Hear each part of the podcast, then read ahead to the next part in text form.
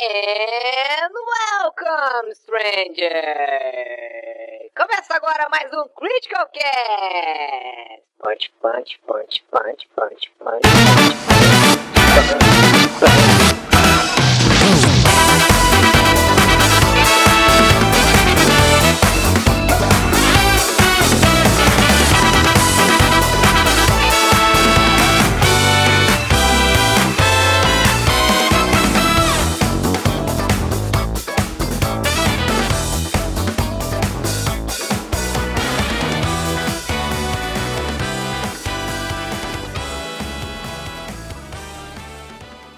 Nossa, eu fico 100% mais burro quando eu ligo o segundo monitor aqui. Não...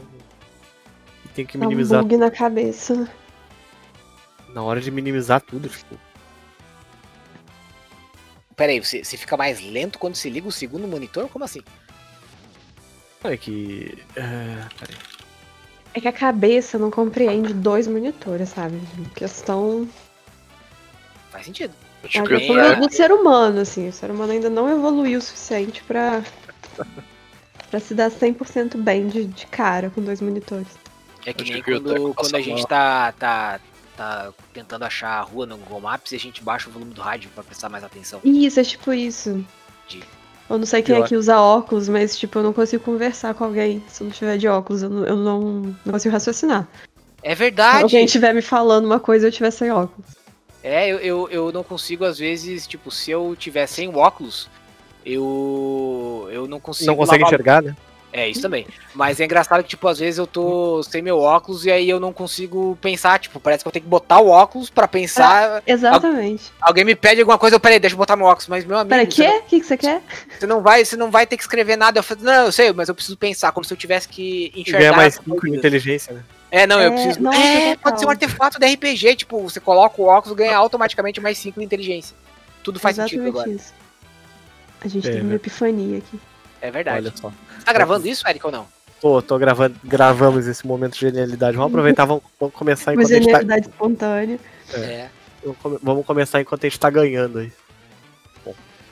Fala galera, tudo bom com vocês? Aqui é o Eric, essa é a edição número 30 ou 31 do Critical Cast. A gente nunca sabe em que número estamos exatamente. No- Põe o óculos. É, eu vou botar o óculos aí pra, pra ver se eu, se eu consigo calcular certo. No cast de hoje eu estou acompanhado do meu amigo JV. Tudo bom, JV? Bem, E estou armado e preparado e de óculos. Ok. E do elenco normal também o senhor Pedro Preto. Tudo bom, Pedro? Boa noite, gurizada. Tudo certo. E a nossa convidada especial também, a dona Márcia Effect, que na verdade atende também por é, Camila Tostes, né? É, Não, não, não sei quem. Eu não conheço. Não conheço essa pessoa. Não sei quem é. Não, que- mais um convidado aqui hoje. Não sabia disso, não, gente. A outra é, é- é o outro alter ego. É o alter ego que não faz podcast. É o alter ego que fica quietinho dentro de casa. Eu achei engraçado que do jeito que o Eric falou, Dona, Dona Marcia Effect, parece que era a Dona Maquitanda, assim, né? Tipo, o que um dona na frente não, não faz com o nome da pessoa. Não, eu ganhei uns 10 anos a mais. Quando ele É. me chamou de Dona Márcia ainda. É, Já é um, é um nome, eu automaticamente fui ter uma vendinha e ele tava vindo pesar uma penca de banana comigo. E eu falando, Pô, eu pensei, deu numa, dois reais. eu pensei numa coisa mais tipo Maria Gabriela, coisa assim, sabe? Tipo, tá, Maria séria, Gabriela chama Mirou, ninguém dona. mirou na Maria Gabriela e acertou na vendinha da esquina. Mas tá tudo bem. Indelicado. complicado. Bom, Ele é. não, tranquilo. Passa seriedade. É seriedade. Vai trazer seriedade esses anos que o Dona adicionou pra mim. É seriedade que vai vir. Bom, é, a Márcia é podcaster também, né? Ela tem um podcast dela mesmo é, chamado Márcia Effect, onde ela fala sobre jogos que ela jogou. É mais ou menos isso, né? É, geralmente, bom, os últimos episódios acabaram sendo mais sobre os jogos que eu literalmente acabei de acabar. A ideia do, da minha review é, além dela ser extremamente pessoal, e eu abordo os temas que mais me importam, que é tipo roupinhas, e se tem algum personagem que eu me apaixonei. Mas a ideia é eu gravar esses episódios exatamente no momento que eu acabo, ou o mais recente possível, quando eu acabei. E são essas minhas reviews, mas também a ideia era ter alguns episódios mais elaborados sobre temas diversos do universo gamer aí. Só que ultimamente eu tô muito sem tempo pra fazer episódios. Então, acabou que os últimos foram os de review, que é uma coisa mais. Né, acabei o jogo, faz o episódio. Mas tem uns episódios sobre outros assuntos, abordando outros assuntos também. E aí meu podcast tá um pouquinho mortinho lá esses dias. Mas toda quarta eu tô no Final Level Cast, onde eu sou host junto com o Dan, jogador, e o Rodrigo Coelho. Rodrigo Coelho teve aí faz umas três semanas, se eu não me engano. Ele Ele é veio, maravilhoso. ele veio aqui, ele chegou aqui, ele falou que a gente falou duas, três vezes que todo nintendista é igual mulher de malandro, porque todo, né, gosta de sofrer, parece. E, e é, né? É, e aí eu fui lá e comprei o Switch. Então, é. Um grande influencer é espero. da- de Nintendo. Por favor, não, não, não me influencie comprar mais nada, porque eu estou literalmente quebrado, né? Então. Bom, eu ia- então eu vou me retirar, eu acho. Eu, eu ia dizer que aí agora, depois desse, depois desse cast aí, o JV vai comprar um. aquele Fall Guy lá que a, que a Márcia fez no, recentemente. Talvez você seja influenciado a adquirir o quê? Miniaturas de jogos que você gosta comigo. Vai Ai, ver que isso acontece ao final do episódio. Isso, e- é, esse é o problema. essa, essa é a segunda ocupação que eu ia comentar. Ela também é artista barra artesã aí, né? Ela. é, se, você- se você segue ela no Twitter, você deve ter visto alguns milhões de. De, de- putz, é, desculpa, eu não, não sei uma palavra melhor pra botar isso, mas dos, dos bonequinhos que ela faz. Dos né? hominhos. Eu já. Hominhos, bonequinhos. É é a melhor nomenclatura, gente. A minha avó chamava de diabinhos. Ai, amei, amei diabinhos. Ai, eu quero chamar eles de diabinhos agora. Ai, Mas é um trabalho Mas é muito legal. Porra, diabinhos é bom. Diabinhos é ótimo. Mas é isso, eu, eu tô muito. Eu agora tô na época de bonecos de feltro. Então eu tô fazendo muitos bonecos de feltro. Olha, ela fez o piso do Diego. Calma, eu explico. É, desculpa. é, é, tá, para as pessoas que não. Desculpa, eu realmente fui muito específico, ficou isso foi muito estranho. Mas esse bonequinho aqui, ó, que eu- esse diabinho aqui, ó, que eu vou mandar aqui, é o avatar de um colega nosso na Steam.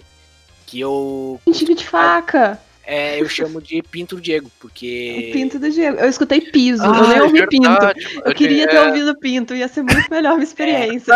E, Eu tinha E escutado aí- piso também. É, É. piso, fiquei piso. Ah, que bom que minha dicção dessa vez me trollou pro lado positivo da coisa, né? É. Mas, é, é, enfim, perdão aí pela, pela interrupção, mas eu gostei do pinto, eu gostaria de ter o pinto do Diego na minha casa.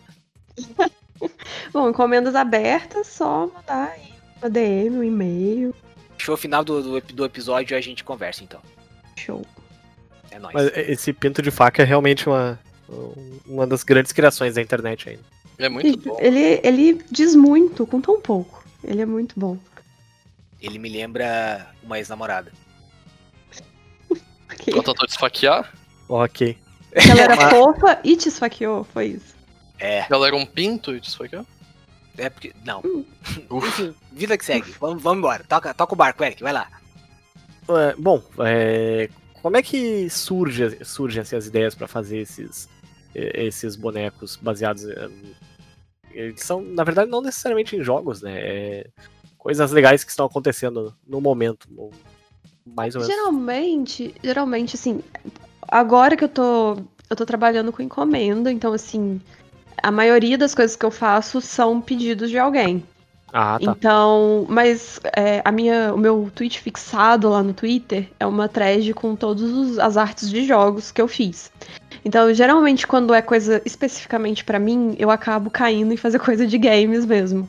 Então, lá na minha thread tem, tem Journey, tem. Nossa, tem muita coisa. Tem Journey, tem Crash, tem Ublets, que saiu tem pouquinho tempo, mais ou menos. Eu sou muito do, do indie game, então acaba que eu faço mais coisa de jogos indies, que nem se eu quisesse comprar, tem muito produto desse tipo, né? De. Sim. Mas Nossa, de qualquer o- coisa, né? Camiseta, print, etc. A gente acha muito de, de artistas que fizeram. A gente não acha nada muito oficial, não. E mesmo quando a gente acha algo oficial, é muito difícil de adquirir aqui no Brasil. Então acaba que, que eu sempre faço. E como assim, a coisa que eu mais consumo com amor é videogame, acaba que eu fico muito ficcionada em alguns jogos que eu me apaixono muito. E eu gosto de ter algo ali palpável. Então eu faço. Eu arrumo alguma coisa pra fazer desses jogos. Aí acaba que agora, como eu tô assim, 90% fazendo encomendas, 90% do meu tempo, todo o meu tempo que existe, eu estou fazendo encomendas. E, e o legal de fazer encomendas é justamente isso, que vem muita variedade. Então, tipo assim, é, eu tô lembrando agora que uma pessoa me encomendou um pombo. com. Não sei se eu posso falar isso aqui, mas com um cintaralho. Meu Deus. Mas Me encomendaram isso. isso não é um personagem daquele rato full boyfriend, né? Por acaso. Talvez Eu não eu cheguei a jogar aquele boyfriend de mais 18, a gente não sabe. Vamos. É mais fácil fazer um pombo com cintaralho do que um pombo bebê, né? Porque não existe pombo bebê. É, Não existe, é mentira. É um. É o governo, é coisa do governo. Pombo é Total. governo. Mendigo, eu vi uma teoria muito boa que mendigo vira, vira pombo em algum momento. Meu Deus do céu, gente. Isso descambou pra um, pra, um, pra um negócio muito psicodélico, muito rápido, até pros nossos padrões. Mas Lembrou o- a época da faculdade que falava que, tipo, no, no camp lá, que eu, nos campos que a gente tinha aula, tinha muito, muito cachorro, e aí falava que, ah, rodou três vezes em cálculo, vira cachorro. Eu, eu acredito que é isso mesmo, porque todo campo, campus tem, tem um cachorro. Todo, É, eu acho, eu acho um engraçado que aqui, aqui na UFSC, em Santa Catarina, é, eles até batizaram de UFS cães. E. Genial, hein? É, é, diga-se de passagem. Mas o... uma coisa que eu gosto, assim, eu, eu tenho alguns amigos bem talentosos, assim, que é, é, alguns são excelentes desenhistas, outros é, conseguem trabalhar com esculturas. E uma coisa que me fascina, porque eu sou, de certa forma, um artista frustrado, é que eu também, eu- via os meus amigos fazendo, dese- desenhando, eu tentava fazer e eu não conseguia. E eu, eu descobria que eu não tinha talento. E aí quando eu ia perguntar pra eles, pá, mas e, como é que foi? Como é que você descobria assim que você tinha esse talento pra fazer isso que você tá fazendo? Aí eles falavam: "Não, um dia eu só fui fazer e descobri que tinha talento". Eu deixei uma caneta cair em cima do papel e descobri. E saiu, Saiu saiu, a- Mona Lisa. É. No teu caso foi assim também? Você começou a trabalhar com feltro e um dia, oh, meu Deus, oh, meu Deus, o bonequinho do Fall Guys. Foi assim? ou- Não, na verdade, eu faço desde, desde criança, assim, tanto que, é, ainda mais agora, né, que eu, eu tenho atingido mais gente com o meu trabalho e tal, muita gente que tá começando vai me perguntar e eu fico muito sem graça de responder, porque parece que eu tô sendo preguiçosa de querer ajudar o iniciante. Uhum. Mas eu faço desde criança praticamente tudo. Assim, eu gosto muito de, de coisas manuais. Então, eu, sei lá, desenhar eu desenho desde que eu aprendi a segurar um lápis na mão. E com, sei lá, uns 4, 5 anos. Não, mentira, acho que foi uns 5, 6 talvez. Eu enchi muito o saco da minha mãe pra me colocar numa aula de desenho. Eu implorava pra fazer aula de desenho pra minha mãe. E, e ela achava que era besteira minha, não me colocou. Ela demorou muito pra me colocar, porque ela achava que era bobeira minha. Mas um tempo depois ela me colocou, e aí, assim, né, aprendi mais um pouco.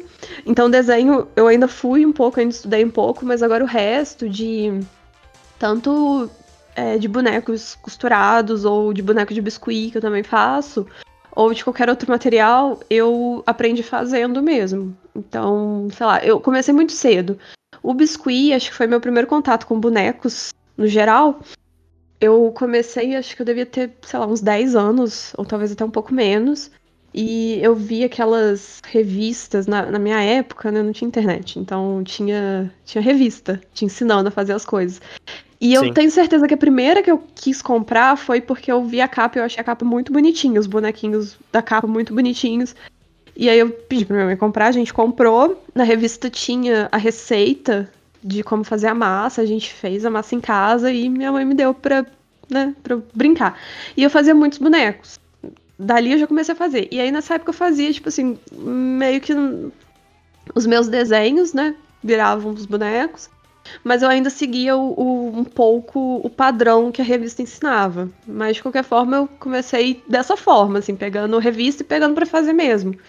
E eu não, eu não lia a revista, eu não aprendi, eu não lia passo a passo, eu não fazia assim, eu tipo olhava a imagem e eu fazia da forma que eu achava que aquilo era pra ser feito. Se eu tivesse alguma dificuldade aí que eu lia.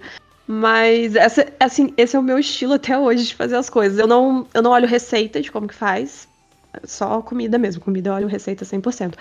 Mas pra boneco, essas coisas, eu olho a imagem e eu tiro o molde, assim, de trás da orelha mesmo. Da forma que eu acho que funciona. Então, o meu processo é muito. Eu vou fazendo e vou descobrindo como que a coisa vai acontecendo. E é desde sempre, sempre foi assim. Eu vejo alguma coisa e aí é, tem essa, essa urgência do artista, né, de estar sempre criando. E eu sempre tive isso desde criança, então assim, eu tenho os meus hobbies e a arte sempre esteve ali nos meus hobbies também. Então acaba que é uma, é uma coisa que eu gosto de fazer pra relaxar e pra ficar feliz com o resultado depois.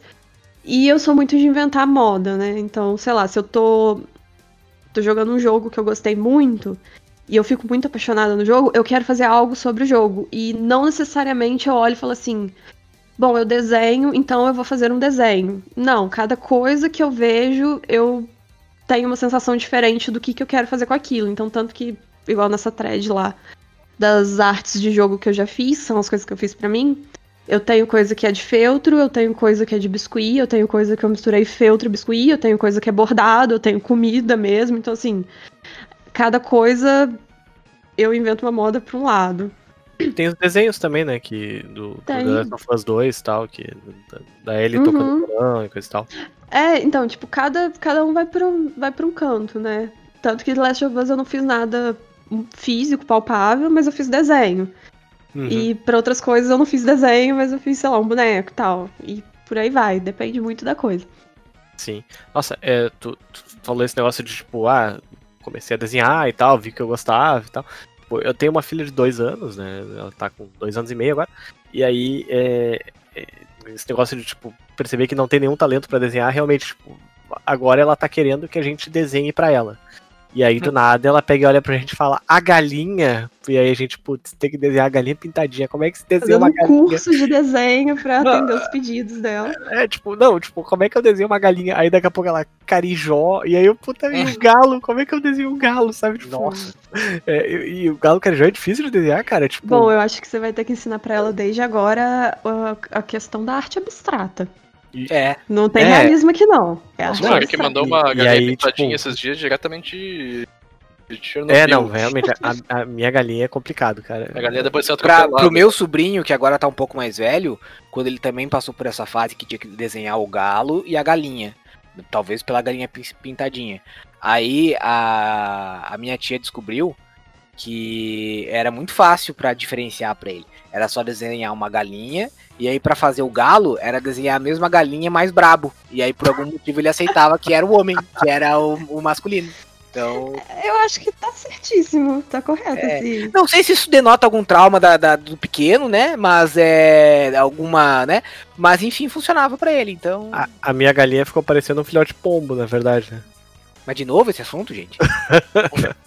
Tão bizarro que ficou. Não, mas é, é impressionante isso, tipo, e aí, assim, é, é, também tem a, a Ju, minha esposa compra, tipo, massinha, por exemplo, pra, pra ela brincar e tal. To- Toda a massinha acaba ficando cinza, né, da criança misturar todas elas e tal. Mas enquanto ela não fez isso, às vezes ela, ela pede, tipo, ah, ah, eu também, novamente, volta pra a galinha ou a Peppa, e tal. E aí eu dou graças a Deus, tipo, da Peppa Pig ser tão simples de desenhar. Eu nunca mais falo Aham. mal do, do estilo de arte da Peppa Pig, porque realmente, graças a Deus, é, é- é muito simples. É só tu desenhar quase um pinto ali que sai, Nossa, sai, é total, sai a tipo, da- um pinto mal desenhado, né? Um pinto se desenha de qualquer Então, O jeito. papai, E- o e papai é- Pig, então, E meu é uma, é uma coisa que todo homem treinou a vida toda pra desenhar, né? Tipo, A quinta série, todo homem que passou pela quinta série sabe desenhar a Peppa. A verdade é essa. chegou. é, não, a criança. A Peppa, agora sim, filha, chegou o meu momento, vamos lá. Foi pra isso que eu treinei a vida inteira. papai Pig tem a maior cabeça de pica, né? Do, do, do- Gente, a gente, a gente não, não conseguiu absorver direito né, a genialidade do, do criador da, da Peppa Pig, que usou de algo que todo mundo já tinha ali, ó, treinou a adolescência inteira né? e entregou. Agora Não, ele- você pode fazer numa boa, porque você já e treinou deu- a sua vida. E deu muito certo, na verdade, né? Tipo, é tipo South Park, na verdade, que os caras, tipo, é tão barato eles fazerem por causa da animação é, simples ali que com um comercial eles pagam todos os cursos de, de, de produção e eles conseguem fazer o episódio de uma semana pra outra, atualmente. Nossa, É, hoje eles têm, é que antigamente eles faziam com colagem, né? Hoje eles têm o software. Mas o, o, o Sim, negócio. tipo, o eles cara devem, da- da eles devem ter na biblioteca deles lá todos os frames já desenhados. Deve ter que desenhar um frame ou outro só por. Você vai só colocando e montando. É, mas o, o negócio da Peppa é genial porque, assim, o, o criador literalmente deu um chupa Disney gigante. Porque, assim, ah, a Disney dá, coloca mensagens subliminares nos seus filmes. Tem lá o sexo no Rei Leão, tem não sei o que na Pocahontas. Mano, o cara fez um desenho que é uma família de piroca, todo, todo episódio, e ninguém fala nada, sabe? Tipo, o cara provou que É ele porque quando ser- tá muito na cara, as pessoas não acreditam. Tem que É, ser ela mais deve olhar-. Isso é uma piroca? Não, é- não pode ser. Se eu falar que é um Não, ninguém ia colocar uma piroca. no desenho, tão... É, não. vão Aí dizer que eu sou tarado. É, então deixa quieto. Então, É que nem o lema dos Assassin's Creed lá, que é Hide in Plain Sight, né? Exatamente isso. Será que foi feito pelo Danilo Dias, a Peppa? Vamos ter que isso. Manda pergunta pra ele, ele- eu acho que ele tem alguma influência ali. Tem potencial. Tem Ô, potencial. vocês sabem que a dubladora da Peppa se aposentou esses tempos, né? Ela tem 19 anos, se eu não me engano. Achei que você dizer, eu, eu- eu só faltasse me dizer, só falta. né, Você sabe que a dubladora da Peppa é a mãe do Danilo. Aí eu, É, eu fiquei pensando também. É, não, não, o que eu quis dizer é que, tipo, a guria tem 19 anos e ela se aposentou. Ah, Ai, que sonho, né? ela ela não precisa mais é trabalhar, só com os direitos autorais lá da, Nossa, da como volta. deve ser a vida dela? Deve ser maravilhosa, né? Imagina você ser jovem e aposentada porque você não precisa mais. Eu Meu sou, eu sou jovem e aposentado, mas aposentado só no sentido de ter dor na coluna, bacia Então, doendo. é, essas aí não, aí é ruim. É. Mas imagina você ser aposentado e rico. Ah, não. Aí você não- se aposentou porque você está rico. nem presta é tipo- pensar nessas coisas, não. Deve ser incrível. Sua menina não chega nos 30, não. Hum, fudendo. Nossa, não. É, eu só queria aproveitar aqui pra, pra fazer uma, uma- um comentário sobre, sobre os seus biscuits, que eu tô vendo aqui, tô vendo que eu vou gastar uma fortuna nesses do Animal Crossing. mas o eu acho legal o biscuit, porque assim, é, vocês já viram aquelas fotos antigas que ficaram famosas no mundo da quando deu aquela epidemia da- do ebola? Então, por que, que eu tô falando disso? Porque a minha mãe era uma pessoa que ela se- também gostava de mexer com artesanato, só que, mãe, te amo, beijo, desculpa, não ouve isso aqui não. Mas a minha mãe, quando ela foi mexer Pula com 30 biscuit- segundos, mano. é, pula, pula um pouquinho mais. É, ela fazia um monte de coisa em biscuit, assim, e, cara, os biscuits da minha mãe pareciam. Ela tentava fazer, sei lá, o Mickey. Parecia muito o Mickey com ebola, assim, sabe? Depois do ebola, sabe? O negócio muito. A mãe se esforçar, mas ela não tinha tanto talento. E aí, é, naquela época, não sei se o biscuit tava começando no Brasil. Eu sei que de uma, é- de uma hora pra outra, assim, tipo, bum, biscuit. Todo mundo começou a falar, você chutava uma pedra, tinha um biscuit debaixo. E, e- e tinha essa impressão, o biscuit era um negócio muito esquisito, pouco refinado, o pessoal aceitava as coisas de biscuit tudo esquisita. Então. E você faz um biscuit que é muito, tipo, esse do Animal Crossing, o Tonuki, eu achei, cara, eu achei fofo, sabe? É um negócio que dá até um pouquinho de confusão na minha cabeça, mas eu achei muito daorinha, porque parece meio... Capitalista safado. Como? O capitalista safado do Tom Nook. Cara, eu acho o Tonuki muito legal, eles estavam... Eu gosto muito dele também. É genial, ele é maravilhoso, melhor personagem. Ele é... Mas eu acho que esse, esse boom do biscuit. Aliás, a visão que a gente tem do biscuit, e, e é meio que a visão que, que eu não gosto muito quando as pessoas Quando eu falo, sei lá, que eu faço artesanato. Hum. É porque a gente tem uma, uma ideia de artesanato, porque acho que difundiu muito, principalmente entre, tipo, sei lá, gente. é, gente mais velha, ou dona de casa e tal, como um hobby ou uma forma de, tipo, fazer um dinheiro a mais. Uhum. E, e acaba que era uma coisa que, tipo assim, a forma que é ensinada, e eu tô falando isso baseado nas revistas que eu comprava, por exemplo, é uma forma que eles te ensinam como se aquilo fosse é, um padrão a ser seguido, e não uma técnica. Então eu sinto muito que, tipo assim, é, o que chegou na, na maioria das pessoas chegou tipo assim, biscuit é isto, e você só e você vai fazer esse tipo de coisa. Tanto que quando você vai em feira de artesanato, etc., tudo tem a mesma cara. Então é como se você. é, as pessoas que aprendem o biscuit, principalmente, e ele se popularizou como um- a coisa do artesanato para esse tipo específico de público, eles se. Aí é difícil falar isso sem parecer que eu tô, tipo, desmerecendo. Não é uma questão de desmerecer, mas é que eu acho que o errado tá na forma como ele é ensinado para as pessoas. Por exemplo, você vai fazer um curso de biscuit, ou você vai fazer. pegar uma revista, alguma coisa assim. E eles te ensinam, tipo, vou te ensinar a fazer este boneco de biscuit. E aí você aprende e, tipo, eles te ensinam outro tipo. Eles não. Ninguém te incentiva, e eu acho que talvez justamente pelo mercado, né? Porque eles querem continuar vendendo revista e etc.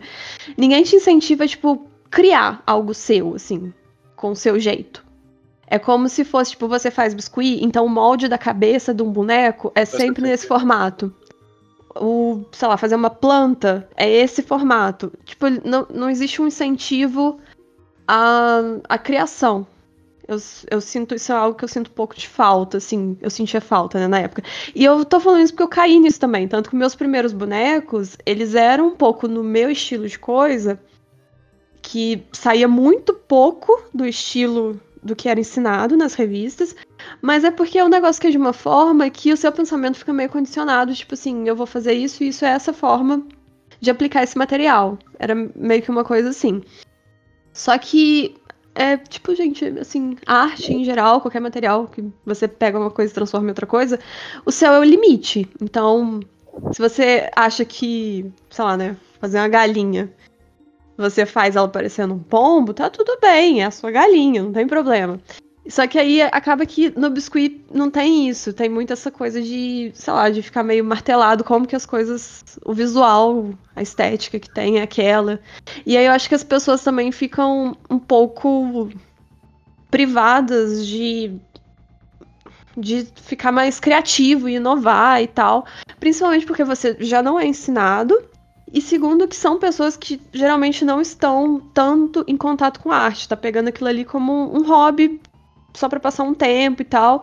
E não tem essa, esse incentivo, porque acaba que quando a gente faz algum curso de qualquer área artística, tipo desenho, etc., a gente tem um pouco desse incentivo de criar coisas próprias, da gente não ficar sempre copiando, porque a cópia é, é os estágios iniciais, a gente aprende copiando, e depois que a gente já aprendeu a técnica, a gente passa para frente pro autoral.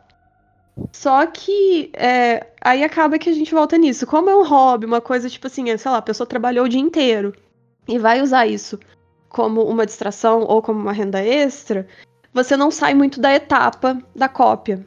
Porque você continua nesse pensamento, de certa, certa forma, é mais prática e ele já atinge um, um fim, né? Mais rápido.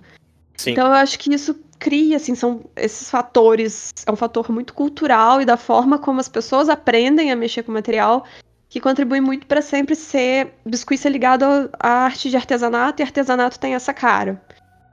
E, e eu, eu não gosto muito disso, isso é uma parte que me incomoda, porque assim, a gente tem muita gente que faz coisa muito bonita, muito bem feita, só que fica preso ao estilo que é o estilo que todo mundo que faz artesanato tem, e eu acho que isso desvaloriza muito o trabalho também, porque as pessoas podiam estar fazendo coisas mais únicas, né? Não ter sempre a mesma cara. E aí, é, acaba que, como eu acho que aí eu saio um pouco dessa.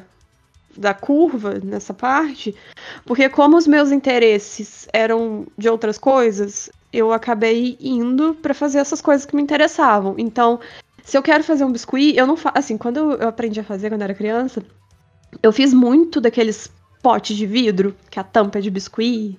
E aí tem, ah. tem um negócio em cima. Todo mundo já deve ter tido um pote desse em casa. Do brasileiro médio Tanto que eu ia usar já, isso. Já das formiguinhas, ou uns biscoitos em cima, uns umas coisas assim. formiguinha sentadinha na beira do... É! Eu, eu ia usar isso como exemplo pra, pra mostrar como você tem razão, que se você for numa feira de artesanato, o que você mais encontra são duas coisas. Ou aquele biscuit de bem-vindo, que todo mundo já viu, com aquele boneco uhum. com braço de salsicha escrito bem-vindo embaixo, uhum. ou aquele biscuit que você dá pra tua tia safada, que tem um boneco de pinto pra fora, um negócio...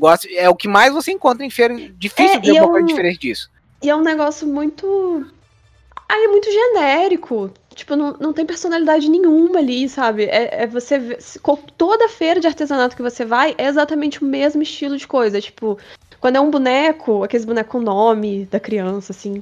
Aí é um boneco com a cabeça de isopor, uma bolinha de isopor bem maior que o corpo e aquele estilo. Então, assim, a galera aprende e só naquele estilo, como se fosse a única coisa que você pode fazer com biscuit. E, e aí, enfim, né? Aí eu acho que para mim, pelo menos, juntou isso, a questão dos meus gostos pessoais, que vão para outro tipo de coisa. Então, só de eu gostar desse outro tipo de coisa já me levaria para tentar um estilo um pouco diferente. Mas a questão. que tem uma coisa que eu, eu tô percebendo isso com o tempo, de ter mais contato com artistas, principalmente, porque eu sempre fui artista, mas eu nunca me, me, me, considerei artista. Eu fiz uma tatuagem escrito lá o discurso do New Gaiman de faça boa, boa arte, e eu ainda não me considerava artista. Mas aí hoje em dia eu já me considero um pouco. E eu nunca me considerei justamente porque eu via como um hobby, uma coisa que eu fazia assim solta, sabe? E, e acaba que por eu não achar que eu encaixava nesse nicho e não tá sempre estudando. Tipo, eu fiz aula de desenho por muito tempo, mas chegou uma hora que eu parei de fazer também. E por eu estar tá muito assim como um hobby, uma coisa só pra mim, não tem técnica do jeito que eu quero, é só pra me divertir, eu acabo que eu não, não sou de pegar referências. Então, acho que tudo na minha vida, acho que não sei se isso é uma, uma qualidade ou um, um defeito meu. Eu não, não tenho referência de nada. Tipo, eu vou fazer meu podcast, eu nunca ouvi um podcast na vida, eu fiz um podcast. Eu vou fazer um negócio de biscuit, eu não vejo biscuit de outras pessoas, eu faço meu. Então acaba que por isso eu faço muito da minha forma. E aí a minha forma, por ser minha, ela sai da forma muito do comum, até certo ponto, né? E, e aí, assim, eu acho que disso foi, pelo menos nesse caso, é uma vantagem, porque aí, por eu não ter muita referência externa, eu não criei um padrão na minha cabeça de como a coisa deveria ser. E, e aí eu fui pegando a técnica e eu apliquei a técnica do jeito que eu queria usar. E quando eu comecei a ver que o biscuit é uma massa muito boa em tantos sentidos, de tipo, ele é muito barato, ele é muito fácil de achar e ele é muito fácil de usar. É... Então não é bom de comer? Só não é boa de comer, não como. Ainda mais a minha que é feita, eu tinjo com tinta óleo, então acho que pode dar um, uma merda se você comer. Mas quando eu comecei a ver isso, porque assim, é uma massa como qualquer outra massa. Eu até tentei uma época, uma época que eu Quer dizer, eu fiz quando era criança, aí eu fiquei uns tempos sem fazer, e depois eu voltei pro biscuit de novo. E aí teve uma época que eu tava um pouco mais. que eu falei, não, agora eu sou, sou uma adulta, vou fazer um negócio direito. Eu pensei em comprar aqueles clay profissional, aquele cinza que a galera ah, faz de... escultura. Acho que todo mundo já pensou em fazer, né? é. Né?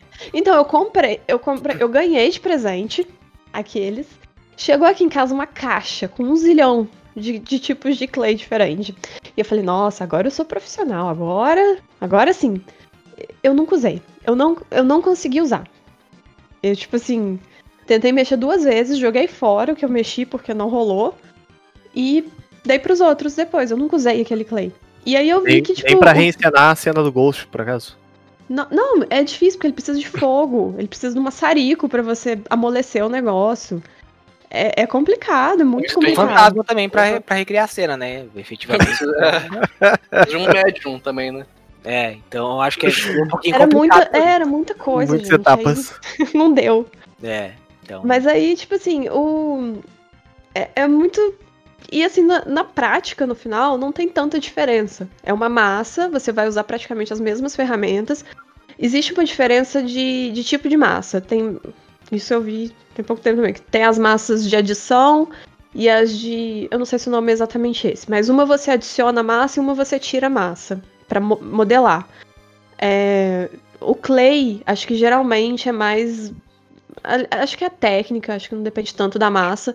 Mas, por exemplo, o biscuit não aceitaria ser um, um tipo de escultura que você faria retirando massa, porque ele tem. ele é meio gosmento e tal.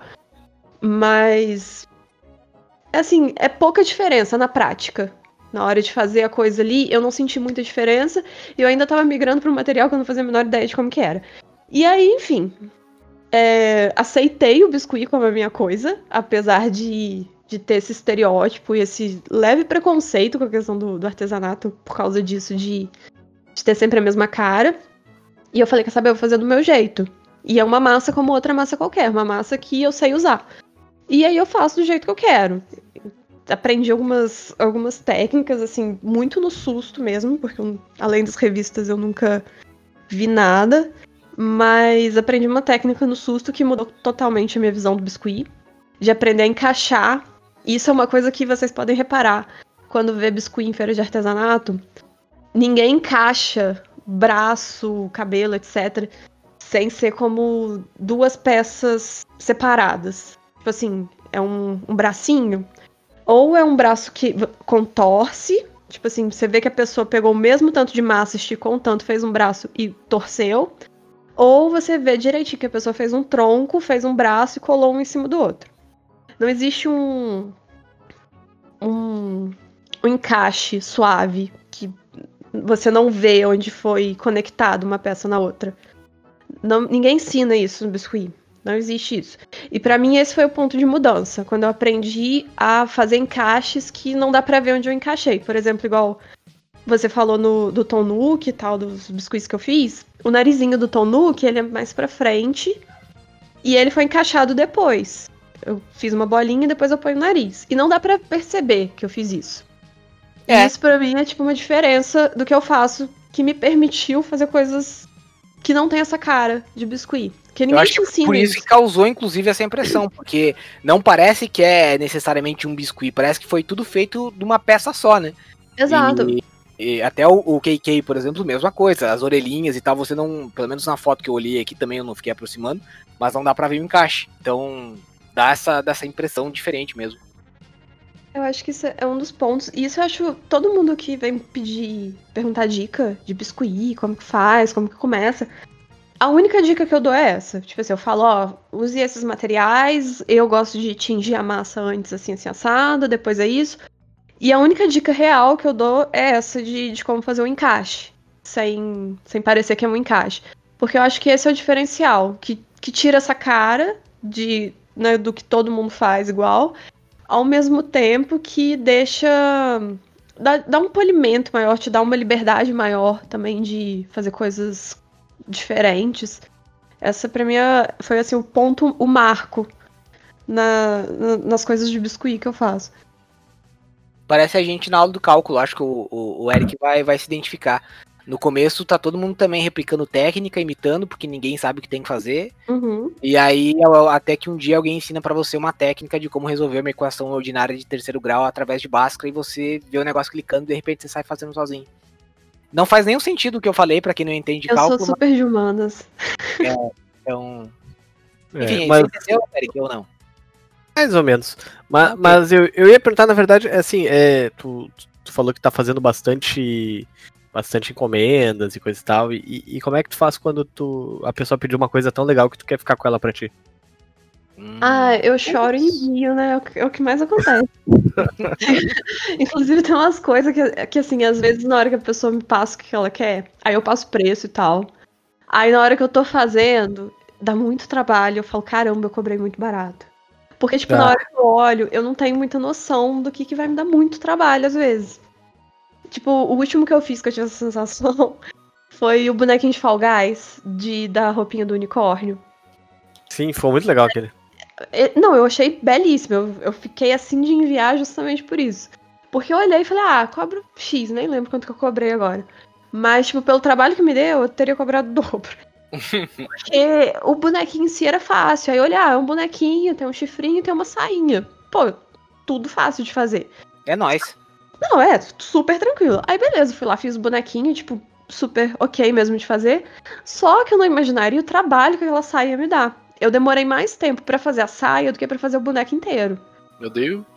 Total, porque assim, é, existem, né? Porque eu, eu sou muito chata de querer que fique o mais, mais igual possível. Eu não, eu nunca gostei muito. Eu gosto de fazer.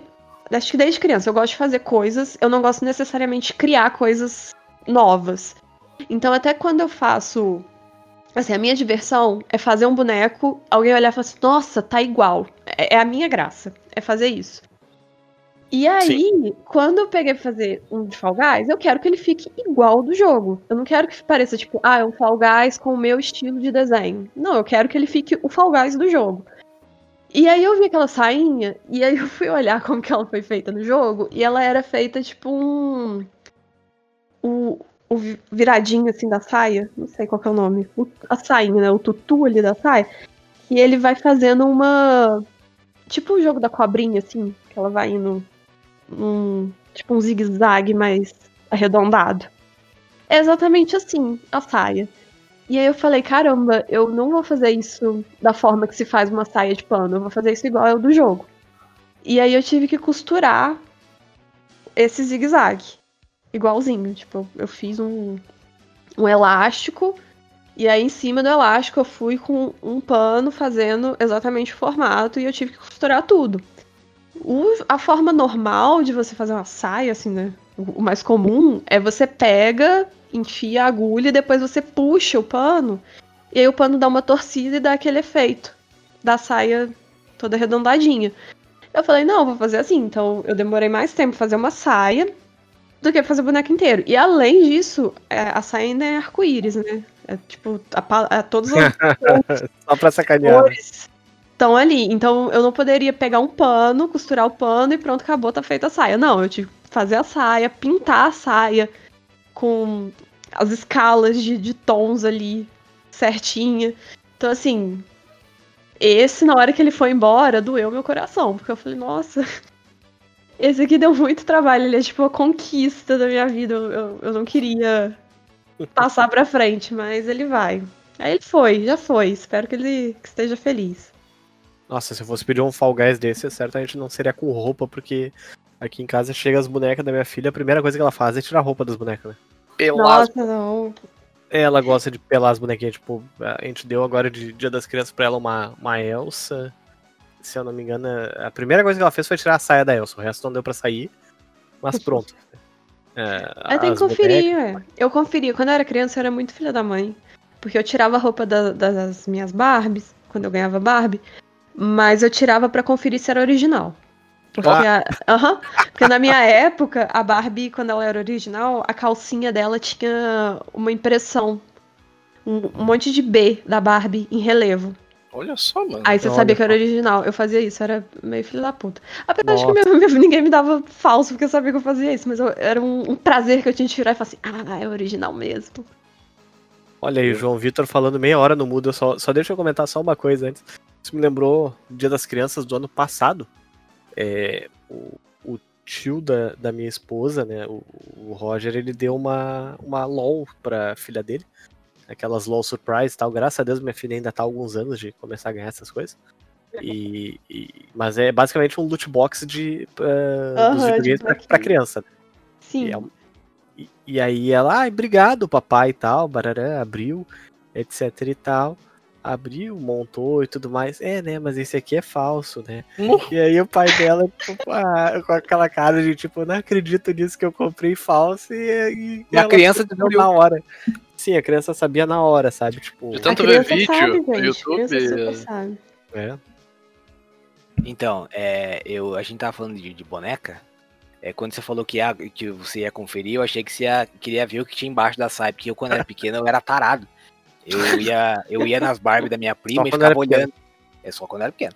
E, e aí teve uma vez que a minha tia. A minha tia não, a minha prima tinha uma, uma Xuxa que era do nosso tamanho, a gente devia ter uns 3, 4 anos. Nossa, eu tinha um medo dessa boneca. E eu não, eu era apaixonado pela boneca. Aí não deixava, não deixava eu chegar perto da boneca, porque eu era muito tarado. Queria E aí- que Protegendo a boneca. É, e aí, olha só essa história. E aí saíram Eu? todo mundo, e aí de repente o João tá muito quieto. O que que tá acontecendo? Cadê? Não, na época não me chamavam pelo meu, pela minha alcunha, né? Não, cadê o João? Tal, não sei o quê. Aí, aí não me achavam, não me achavam, não me achavam. Quando foram é, me achar, eu tava embaixo da cama com a boneca. Não, ninguém sabe o que eu fui fazer com a boneca, mas eu, aí eu peguei no sono, né? Agarrado Ninguém na sabe, boneca. ninguém sabe o que ele foi fazer com a boneca. É, que eu tinha, eu tinha três lá, anos. JV tava deitado com a boneca fumando cigarro. Mas é, isso foi. é, Quanto isso, eu falava, nossa, eu era muito ligeiro. Mas tem uma, uma outra história que eu queria contar rapidinho. Só, É. só deixa eu fazer um adendo aí pra essa tua história aí, se a gente tivesse no mundo do Toy Story, depois né, ia estar Nossa. a boneca da Xuxa fumando um, cigarro, fumando um cigarro sentado na cama, pensando, eu vi coisas que não Traumatizei a boneca. E quando eu era mais novo, eu também tinha essa. Eu falei que eu era sou um artista frustrado, porque eu também tinha essa, essa paixão pelo clay, de fazer escultura. Tinha um amigo meu, a gente fazia escultura em madeira. E aí uma vez a gente descobriu madeira mole, é, um banco na casa da mãe dele, que era feita de madeira mole, e a gente arrancou as pernas do banco pra fazer o sabre de luz. O que, que é madeira mole? É uma madeira que você consegue esculpir com maior facilidade, porque tem três tipos de madeira, basicamente. Na madeira madeira, que você usa pra fazer qualquer coisa, tem a madeira naval e tal. Aí tem a madeira mais dura, que você pode usar pra fazer fer- ferramenta. Ou... Eu tô basicamente descrevendo o Animal Crossing, se você for parar pra pensar. E tem a Sim. madeira mais mole, que você usa pra fazer escultura, você pode fazer coisas mais delicadas, que ela é mais fácil pra você, aeromodelo, enfim. Você pode. Ela é mais fácil de você mexer, né? E aí a gente fez os cabos do nosso sabre de luz, do Qui-Gon, do Obi-Wan, enfim. E aí a gente era fissurado, esse meu amigo era talentosíssimo pra fazer desenho. E a gente decidiu que a gente ia fazer escultura. E a gente queria muito trabalhar com, com clay, na época a gente não sabia o que era isso, mas o que tinha era biscuit. E aí a gente foi roubar o biscuit da mãe dele. que guardava na geladeira e tal, e não sei o quê, porque senão a massa estragava, e na época era caro e tal. Isso foi em 2002, 2001, sei lá. Aí a gente pegou a massa do biscuit, deixou em cima da mesa e começou a modelar alguma coisa, tá? A gente faz, fez belíssimas minhocas naquele dia. E ele tinha um irmãozinho, que tinha uns três aninhos. E o guri foi lá, pegou um, um teco do biscuit e comeu. Falei, meu Deus do céu, o Pia, o Pia vai morrer. Deus. O Pia vai morrer, o Pia vai morrer, o Pia vai morrer, meu Deus do céu, matamos o Pia, matamos o Pia, matamos o Pia. O que que a gente fez? Ao invés de é, avisar a mãe do Levar pro guri, médico. é, e levar pro médico. Não, a gente chacoalhou o guri até não aguentar ma- mais pra ver que, se ele cuspia. Quando a gente viu que não tinha o que fazer, a gente guardou o biscoito e foi embora. e deixou o guri lá. A gente só foi saber que não tinha nada no outro. Eu só fui saber que não tinha nada no outro dia que eu perguntei, "Ei, como é que tá teu irmão? Não, tá bem, dormiu bem, hoje levantou, tá bem também. Tá vivo aí até hoje, inclusive. Mas nunca mais mexi com biscoito, inclusive depois daquele dia. Nem ele. Nem ele, provavelmente. Mas, enfim. O estômago dele fez uma bela obra de arte que a gente não. Jamais É. saberemos a forma que aquele nunca tomou. saberemos. Mas foi um, foi um trauma Deve estar bem. lá até hoje. Espero que Gente, não. Mas uma coisa que eu, eu ouço muito, eu fico muito preocupada quando eu posto coisa de biscuit, porque ainda por cima, porque quando eu faço biscuit, eu tenho muita. Eu não tenho paciência de fazer coisa que demora. Então, geralmente, meus biscuit é imã e é só a cabeça de um personagem, porque eu não tenho paciência de fazer o resto do corpo. Mas eu posso, aí o pessoal fica assim, nossa, que lindo, dá vontade de comer. E eu fico, gente, não. Não. É porque tem galera agora que tá fazendo docinho. Eu, inclusive, lá É no. docinho, é lindo os docinhos. Pois é, parece tem uma, uma, uma menina lá do grupo do, do, do Pokémon que a gente tem, que a gente é moderador, que ela veio me pedir permissão pra postar os Pokémonzinhos que ela fazia lá, é tal- ateliê. Ela me mandou isso e eu ignorei. É, não, eu aceitei. E aí, um belo dia, eu assisti no jornal, eu vejo que ela apareceu no jornal. Eu falei, nossa, que. que- tipo, ela faz um negócio tão bem feitinho. É tipo um biscuit, mas é de comer. Uhum. Então é normal. Tem um, tem um, eu não sei como que é o dela, mas eu já vi uns que já chegou aqui em casa, que eu sou doida pra fazer também, mas eu só não faço porque eu penso, caramba, é muito trabalho pra você comer depois. É o que eu penso sempre. É, não, dá muita tristeza. Mas já, já trouxeram aqui em casa, tipo, foram num, num chá de bebê, aniversário de um ano, sei lá. E aí a galera faz uns docinhos de leite ninho. Nossa, E, e é um bichinho perfeito, Sim. assim. Era, tinha um que era uma zebrinha com corpinho e tal. Aí tem porquinho, tem vaquinha, não sei o que lá. Mas é muito bem feito, é muito bonitinho. Fica. A textura, se você olhar a carinha, realmente fica igual os, os meus biscuit. E, mas assim, gente, me dá tanta dó. Falando, nossa, você vai ter tanto trabalho fazer um negócio tão bonitinho e aí você dá uma dentada no meio do negócio. É muito triste. Olha aí, Eric, a ideia. No próximo aniversário da, da Antonella, vamos fazer os docinhos no formato do Pinto do Diego. Tinha que falar, Olha vamos só. fazer os docinhos no- de biscuit. Mas eu. Vamos falar de russa no aniversário da, da Antonella. Biscoita russa. biscuit. É, É, não, russa. eu, eu tava aqui, na verdade. Ô, caceta. Porra. Ah, eu tava aqui no. Procurando aqui no Instagram, na verdade, no aniversário de um ano da Antonella, a gente fez. A gente encomendou, né? Porque fazer é muito difícil. Mas vários desses docinhos de mesa e coisa e tal, da, da Galinha Pintadinha, tá aí no, no chat do, do, do Discord aí pra vocês verem se quiserem. É, no caso, o bolo ali é só um bolo pra, pra cantar parabéns e tal, mas tipo, tinha os, os bonecos de feltro da, da galinha pintadinha e tal, e tinha os docinhos de mesa também. Ah, Mas aí deu preguiça de pintar a galinha, né? Porque essa aqui tá branca. essa, essa é a pombinha branca, é, de uma das músicas da. da não, Gente, não, é eu juro que não é ensaiado. Que volta e meia, pombo volta a ser pauta desse, desse episódio. Jesus Cristo, o que tá acontecendo? Botando o nome do episódio de Pombos. É, pombo, biscuit e. Falando nisso, eu passei por um- passei por uma notícia ali do Rio de Janeiro que fecharam um aviário que tava vendendo pombo em vez de galeto pra. Isso é tão suco do Rio de Janeiro, né? Caramba. falar. O Rio de Janeiro é o Brasil que deu errado, cara. É, é tudo, Mano, tudo que é possível. Uma, apesar de ser, obviamente, é photoshopado, mas é uma das minhas imagens favoritas de todos os tempos, é a Dilma comendo sanduíche de, de pombo, De velho. pombo, Eu amo muito aquela bom. foto. Eu amo aquela foto, é muito engraçado. Saudade eu da época das fake news do bem, né? É. Nossa, gente. Era, era outro mundo, né? Era outro universo. Não Parece vamos que faz falar que anos. dar gatilho? É, tá, apaga, apaga. Vamos favor, voltar de falar de biscuit dias- e coisinha. Vamos falar de vou- doce. de- Falar de notícias do Rio de Janeiro. Esses dias eu vi uma, Ah, pronto.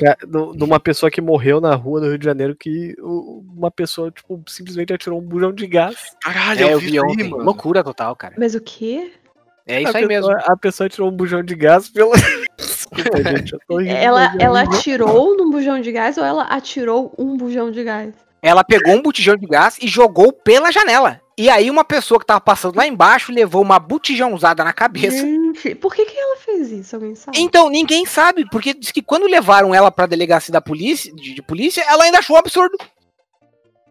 Mas isso aí é Nossa, caixão, é caixão direito. É, não, claro. É, é, é, o que que, o que, que- o que que pode acontecer? Eu- O botijão tava vazio, né? Não, não vai explodir. Então, Meu Deus. É, porque quando acaba o gás, você tem que descartar o botijão jogando pela janela. É normal. vai ver, ele achou que o botijão ia sair voando. É normal, é, é assim mesmo. Deixa, Jogou- deixa livre, se fosse eu volto. É, depois que, depois que o, o botijão serve ao seu propósito, normalmente as pessoas deixam ele livre pra seguir o seu caminho. É, Isso, se ele volta cheio. É lindo. É bem O Rio de bonito, é um Janeiro- momento bem lindo, assim, da natureza. É que nem cachorro é campeiro quando fica doente. Você deixa ele sair, ele vai lá, masca as plantas dele e volta novinho. É isso aí. Não, mas o Rio de Janeiro é um grande lobby de GTA Online no fim das contas. né? Tipo, Gente, o Rio de Janeiro, assim, vai- as coisas só acontecem.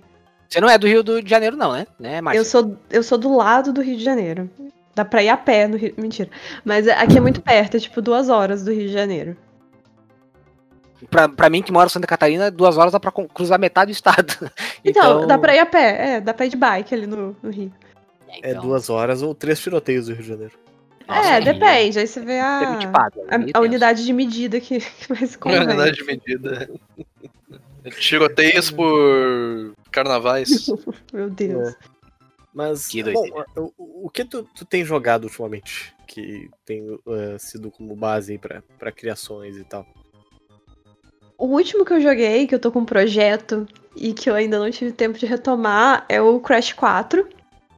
Ah, é verdade. Tá muito bom o Crash 4, tô muito apaixonada. Eu não sabia o quanto que eu precisava de um jogo novo do Crash até ter pego pra jogar esse Crash. Inclusive, eu tô até desenhando o Crash enquanto eu falo com vocês. Olha só que Mas- multitarefa. Eu não consigo É- nem, é- nem olhar Ai, pra tela do computador. É prazos, prazos. É porque eu tô desenhando a, a thumb do Final Level de amanhã. Então, eu tenho que entregar hoje. Aí eu tô aqui multitarefando. Mas eu tô fazendo um Certo. bonequinho do Crash. Tá em processo aí. E acho que foi a última coisa que eu joguei que eu tive mais, assim. O último que eu, que eu joguei que eu gostei muito foi o Last of Us 2, que, né? Que jogo. Que maravilha. E eu fiquei Jogado. muito, assim, apaixonada. Queria fazer mil coisas dele também. Acho que disso eu não, não joguei muita coisa. O Fall Guys, né, também. O Fall Guys é uma coisa constante. Dá vontade de fazer todas as roupinhas do Fall Guys. Hum. Infelizmente, fazer mesmo, porque ganhar eu não ganho. Essa semana eu recebi um código de download de roupinhas de Fall Guys e eu tenho pra mim até agora que me deram esse código porque eu sou ruim. Eu tenho certeza que, que alguém viu eu reclamando de ser muito ruim porque eu não tenho uma roupa. Eu não tenho uma roupa no Fall Guys, eu não consigo pegar. E aí apareceu um código pra mim. Eu falei assim, ah, eu acho, eu acho que é uma forma carinhosa de, de falar que eu sou muito ruim. Mas O tô feliz. algoritmo, né? Eu vi hoje que lança o. lança nessa semana, ou semana que vem, se eu não me engano, a roupa do Sonic. Eu vou ter que gastar dinheiro. Gente, a roupa do Sonic eu achei que era coisa de fã, que não era real. Sonic. É muito perfeita a roupa do Sonic, muito boa.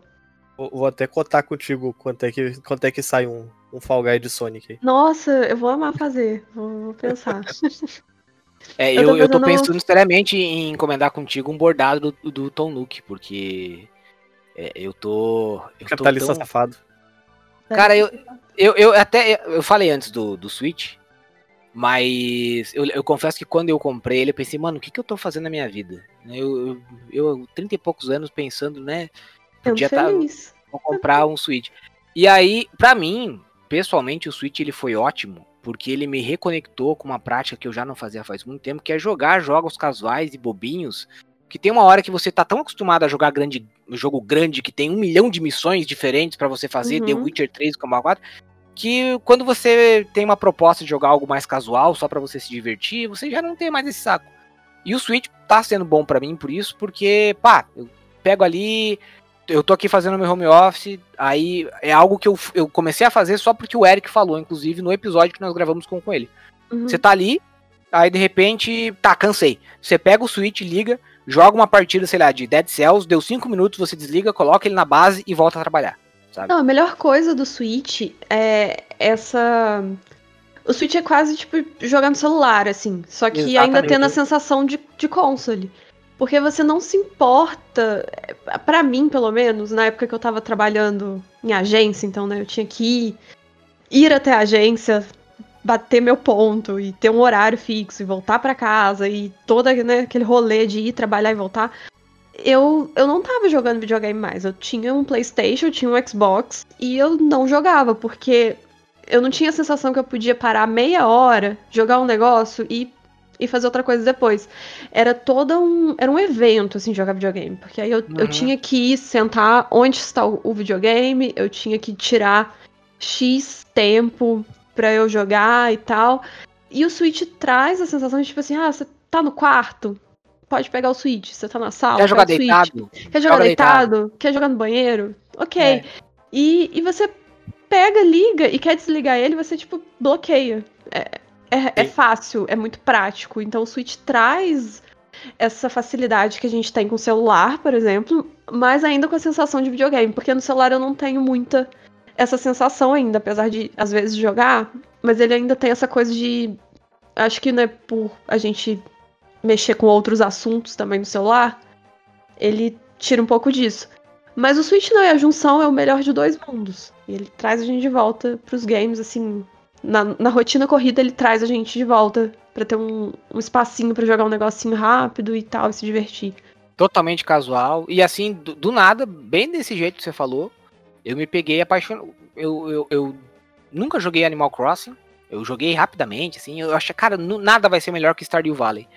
E só pelo Nossa. fato de, de não ter que se preocupar com o dia, com aquela urgência de, meu Deus, a estamina tá acabando, eu preciso colher minhas abobrinhas. Uhum. É, eu não. Cara, pra mim, eu tô. Ah, meu Deus. Eu vejo os personagens do. do, do, do- do Animal Crossing chega a me dar um gatilho inverso, sabe? Em vez de me deixar ansioso, me deixa calmo. Eu vejo o Tom Luke e Não, a falo. gente "Ah, olha, a gente dá um, um negocinho no coração, assim, né? é, eu só- Eu só acho que do Animal Crossing, comparar Animal Crossing com Stardew Valley, eu gosto um pouco mais da dinâmica do Stardew Valley, que, porque eu acho que ele é um jogo que ele te deixa mais ocupado. de Ele é mais jogo, na verdade. É, ele é mais jogo, você tem mais o que fazer ali. O Animal Crossing, tipo, agora eu, eu tô assim, deve ter, sei lá, uns quatro meses que eu não, não, não vou na minha ilha.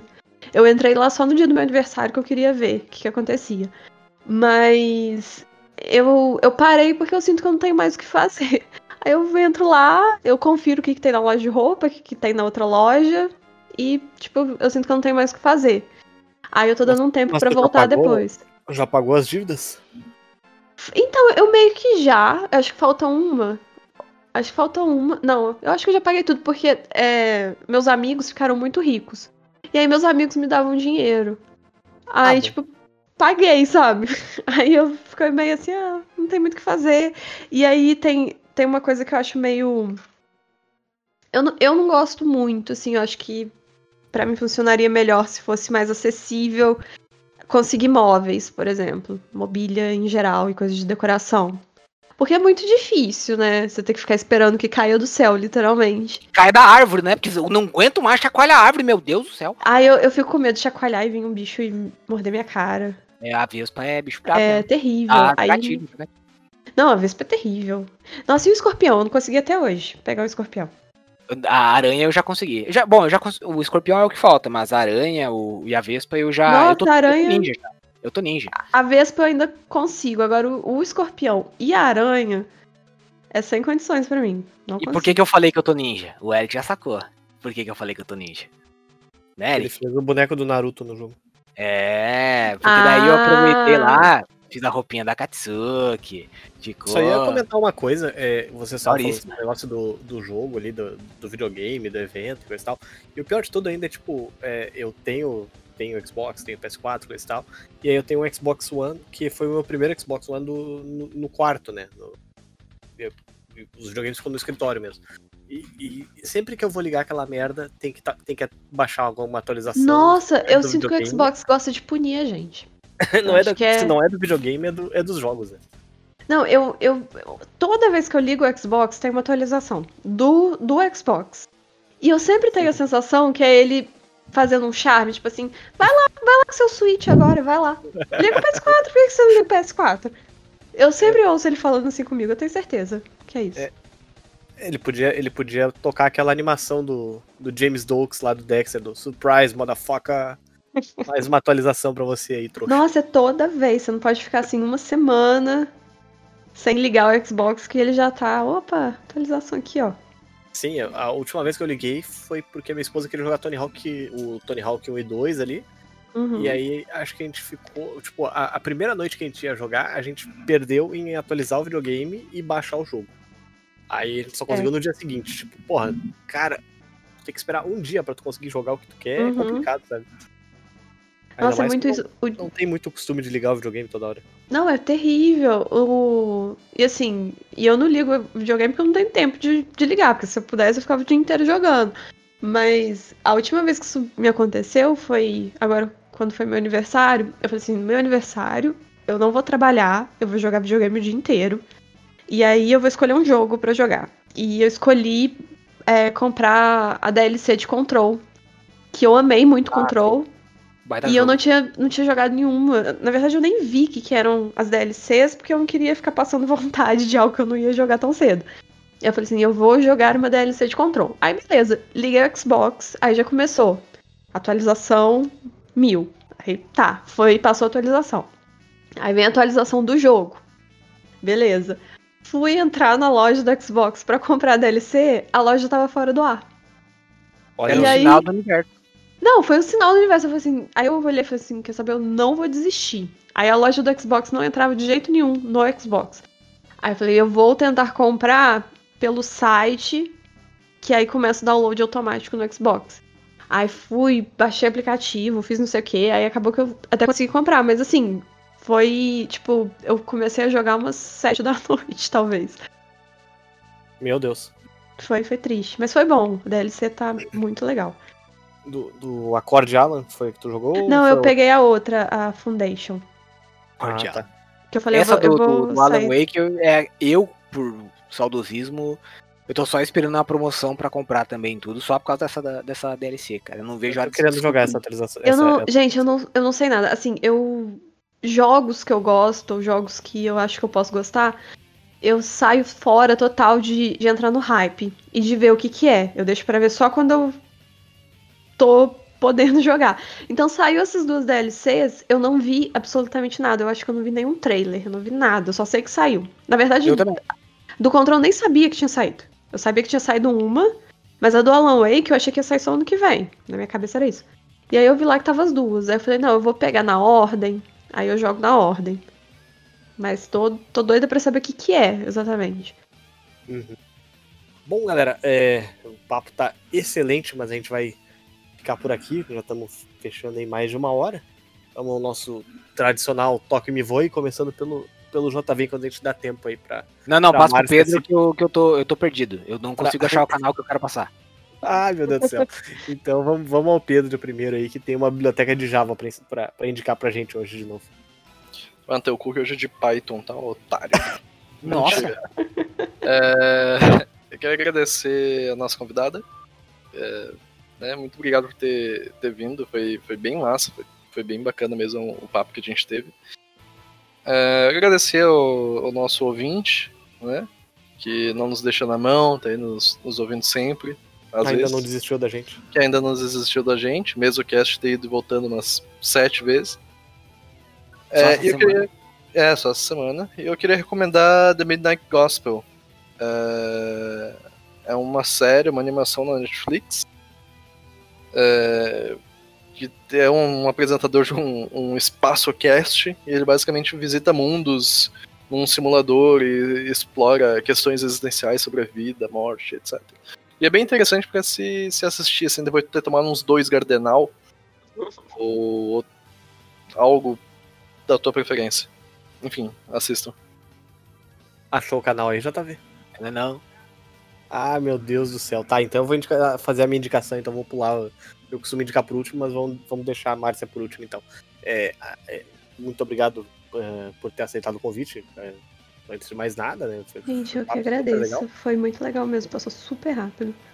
E a minha indicação é uma série chamada The Act, é, o Ato. É a série sobre. Vocês devem ter visto, talvez tenham visto aí se seguem aqueles, aqueles twitters de, de crimes e coisa e tal. É sobre a história da, da Gypsy Rose e da Didi Blanchard. É uma história de uma mãe e uma filha, onde a mãe Hum, ah, inventou pra todo mundo, tipo, ela, ela deu um golpe em todo mundo, fingindo que a filha tinha câncer, tinha, tinha tido câncer, aliás, tinha tido de- doenças congênitas, etc, etc e tal, tipo, ela raspava a cabeça da guria, fazia a guria usar uma cadeira de rodas, etc e tal, usar um tubo daqueles de alimentação Tá. é, no peito, só que a guria era 100% saudável. Caralho. E, pois é, é bizarro, cara.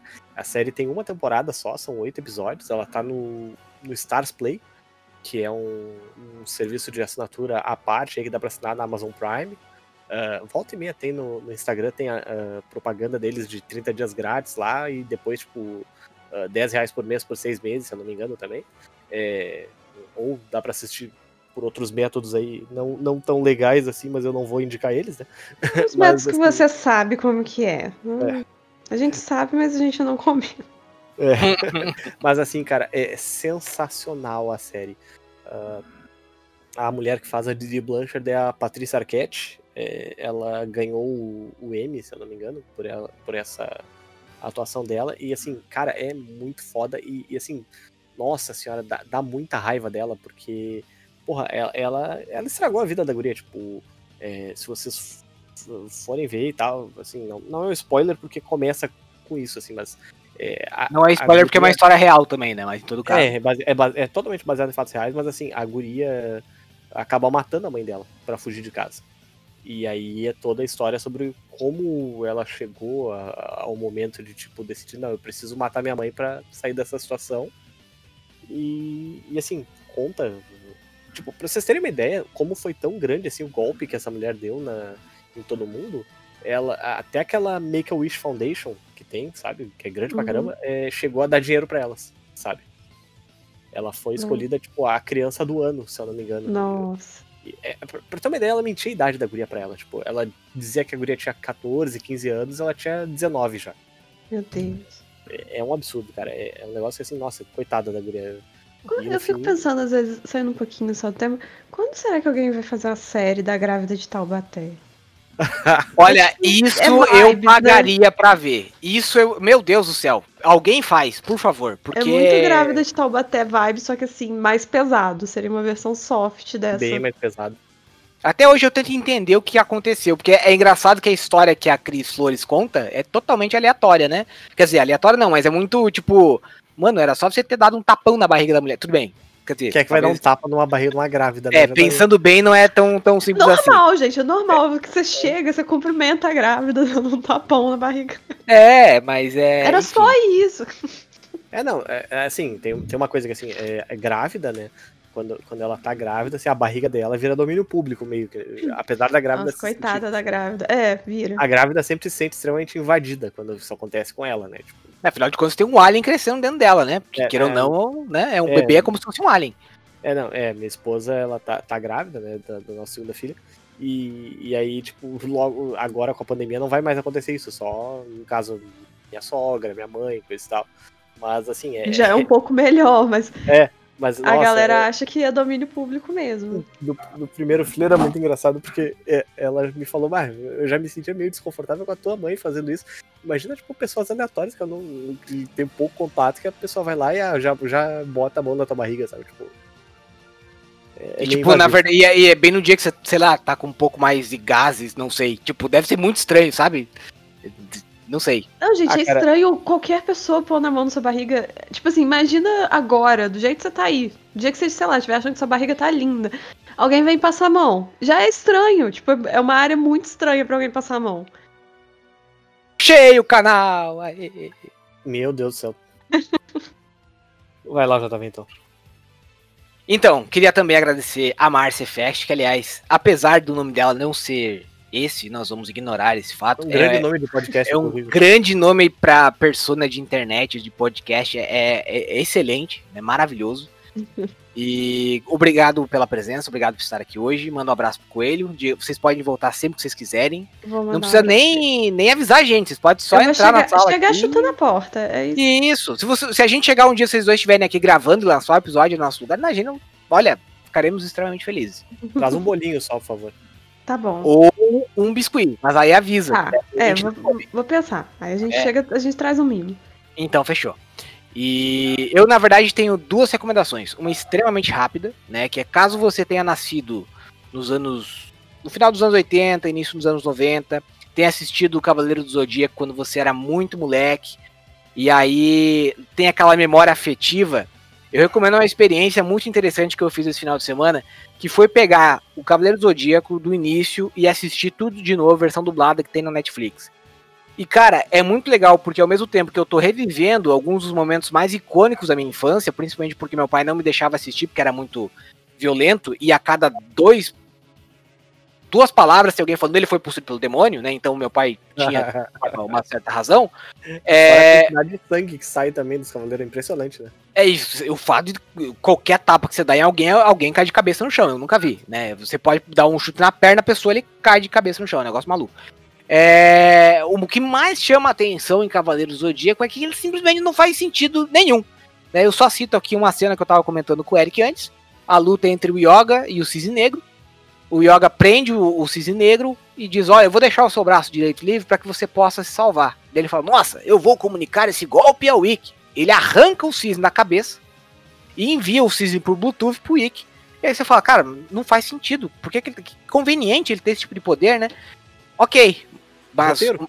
É exato, mas o Masami Kurumada é um cara genial, porque ele tem um outro artifício de roteiro para tirar a sua, a sua atenção desse ato escuso. Ele faz o personagem explodir depois que ele tira o cisne da cabeça. Então não faz sentido nenhum, mas ao mesmo tempo é muito maravilhoso. E aí também vale lembrar a todo fã de Cavaleiro do Zodíaco que ele tá completo na Netflix, mas tem duas partes. A parte original, que vai até o final da saga de Poseidon, e aí depois as ovas, ou OVAs, que são lançados separadamente, começaram a ser lançados em 2002, então tem que procurar é, essas duas partes. Tem na Crunchyroll no, também. No, o- eu não sei se o Cavaleiro do Zodíaco original tem, mas o- os ovos de Hades eu assisti lá.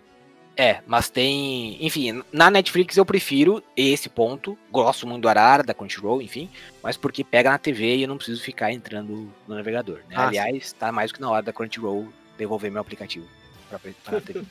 Enfim, e a minha segunda recomendação é um canal maravilhoso que eu descobri. Eu já tô pra recomendar ali uns, uns três caches, mas eu sempre esqueço o nome do canal. E o nome é The Relaxing End, ou Final Relaxante. Ele é maravilhoso por um motivo bem simples Nome de E casa de massagem, isso aí. não. É, é, é um cara que aparentemente ele é extremamente rico, porque não tem outra explicação. E o que ele faz? Ele, ele compra edições de colecionador extremamente caras, de tudo que você possa imaginar, de jogos, de é, controles, de videogame, de teclados, de Pokémon, de placas de vídeo. E aí ele faz algo que eu nunca imaginei que eu ia sen- sentir tanta satisfação acompanhando, que é o unboxing desses itens. E aí, por ser Ai, justamente. Por um itens- momento eu achei que ele ia destruir as coisas. Tava Eu também. um pouco Não, não, não, não. Eu, eu- então, eu pensei a, primeira, a, a mesma coisa a primeira vez que eu fiz esse tipo, porque ele pega uma katana, você fala, meu Deus, ele vai quebrar tudo. Ele usa a katana pra abrir, só, só pra ostentar. Tipo, Então ele faz- Pode. Ele É. pode. Então ele faz uma ostentação, ao mesmo tempo que é a, a SMR, ou AS, né, como eu gosto de chamar. Pra mim é Asmir. Asmir É, é, o nome eu- do negócio. Eu acho mais, eu gosto da cultura árabe. Então, tem tudo que você possa imaginar nesse canal, tem 6.35 milhões de, de inscritos. E é muito interessante porque tem coisas que a gente nem sabia que tinha sido lançados, por- como por exemplo a edição de colecionador do Ghost of Tsushima, que só foi lançado no Japão. É, A própria a- cadeira especial lá do Cyberpunk também, que é maravilhosa. E é muito conteúdo, é muito interessante ver. Esse, bom, a, a Márcia vai gostar do item de colecionador do, do The Last of Us, a edição especial. Vou colar aqui no chat para depois vocês poderem assistir. Então tá aí, é, de novo, é The Relaxing End, porque o Eric não vai lembrar de colocar no, no, no post. Então, Na é sexta-feira tu me lembra. Ah, eu também não vou lembrar. Você quer que eu te lembre de te lembrar, meu querido? Eu sou secretária agora? Na verdade, eu sou, né? Mas em todo caso, estamos aí. Bom, Márcia, muito obrigado. Tu tá, tá livre aí pra fazer tuas considerações finais e indicação. Beleza. Bom, eu vou indicar um dos últimos jogos muito legais que eu joguei. Já tem um tempo que eu joguei, mas ele é muito legal, então acho que vale a pena a indicação. Que é o Carry On. Que você é um, um monstro enorme e que vai crescendo quanto mais humanos você come. Você é, um, é um jogo de terror inverso. Então Tem você. no Game Pass, inclusive. Você que tá, tá no Game Pass? Tá. Bom saber. Aí, ó, tá no Game Pass e acho que ele saiu. Só não saiu pro PS4, né? Uhum. Ou- Ele é exclusivo Assim, eu sei que Switch, Switch e Xbox tem, né? Então acho que o, o resto eu não vou afirmar. Switch eu vou afirmar porque foi onde eu joguei. Eu nem Mas- sabia que era Switch, mas maravilha. Saiu, eu peguei-. Ai, gente, ele é... não, ele é perfeito no Switch. É, é o jogo realmente de você jogar 20 minutinhos ali antes de dormir, relaxar e. Nossa, que relaxante. Eu vou matar aqui metade da população. Nossa, mas, mas é porque, ó, pensa só, você estressou o dia inteiro. Toda aquela carga emocional de estresse e, e, sabe, pressão. Aí você chega de noite antes de dormir, mata 30 humanos e pronto, passou o estresse. É gente, muito bom. nunca mais peçam pra Márcia fazer a sainha do carinha de Fall Guys. Vocês estão vendo o que vocês estão Não, fazendo? com gente, pode. Não, pode pedir, só que agora ela custa o triplo do preço. É só Depois o isso, Tom. Depois o Tom Nook que é capitalista. É, mas É. certo é ela, né? Tem que valorizar o seu trabalho. Se a classe proletária tudo produz, a ela tudo pertence. Exato, é por isso que a pessoa pede e eu não envio. Mentira, eu envio no, no coração, mas, mas é enviado. Mas é, acho que essa é a minha, minha maior indicação. Também vou indicar rapidinho mais um jogo que é o Spiritfarer. Eu nunca sei se Maravilhoso. certo. Eu não terminei de jogar, eu joguei muito pouco, mas eu acho que ele é um jogo essencial pra gente ter uma visão diferente do que, que os jogos podem ser, assim. Eu acho que a gente tá muito acostumado. Eu acabei de indicar Carry On e eu vou indicar esse agora falando isso. Eu acho que a gente tá muito acostumado com tudo ser violento e matar e etc. E esse jogo ele traz uma forma de tudo que a gente geralmente joga nessa mecânica violenta, a gente joga numa mecânica de amor. Então, eu, eu acho ele muito importante, tanto porque é um jogo muito legal, muito bom, muito bonitinho, mas eu acho legal por esse lado também de mostrar pra gente que jogos podem, podem ter formas diferentes de serem apresentados e da gente jogar. Então essas são minhas indicações. Tirando isso, me segue aí nas redes sociais, ouve meus podcasts, Mass Effect falando, Final Level Cast que toda semana sai. E lá no Twitter é Troches, mas Mass Effect, onde você procurar, eu acho que eu apareço. Aparece sim. Foi assim que a gente achou, inclusive. Bom, galera, muito obrigado a todo mundo que ouviu mais essa edição do Critical Cast. Mais uma vez, muito obrigado pra Márcia. Tá convidado Gente, sempre. muito obrigada. De verdade, foi muito bom. É, Todo mundo foi um por um me agradecendo e eu ficando aqui. "Ah, Obrigado, obrigado. Mas então agora um agradecimento geral. Obrigado, foi muito legal mesmo. Pode chamar de novo, que eu volto aqui. Ou eu apareço, do nada, a gente Isso. nunca sabe. Olha só. Fique à vontade. Sneak Attack. Bom, galera, nós ficamos por aqui então. Muito obrigado a todo mundo que ouviu mais essa edição do Critical Cast. Um abraço e um beijo a todos. Um abraço e um beijo pra minha esposa e agora pras minhas filhotas, no caso. E até a semana que vem. Tchau, tchau. Tchau, gente, não como biscuit. Não como biscuit. Não como biscuit, um beijão pro JV. Um beijo pra mim. Obrigado, querido. Um beijo pra você Não. também. Acho que estão aí a seis cast já mantendo a streak. É, eu, eu me sinto amado quando você faz isso. Muito obrigado nesse período Essa é a intenção. Essa é de intenção. desolação, sabe? De- muito triste. Eu gostei muito. Achei bonito isso, você mandar um beijo pra quem tá aqui gravando. Achei uma forma de carinho muito bonita. É, o Pedro, ele é muito carinhoso. Ele é meio maluco às vezes, mas ele é muito carinhoso. Ah, Eu sou, eu sou o somos maior. todos.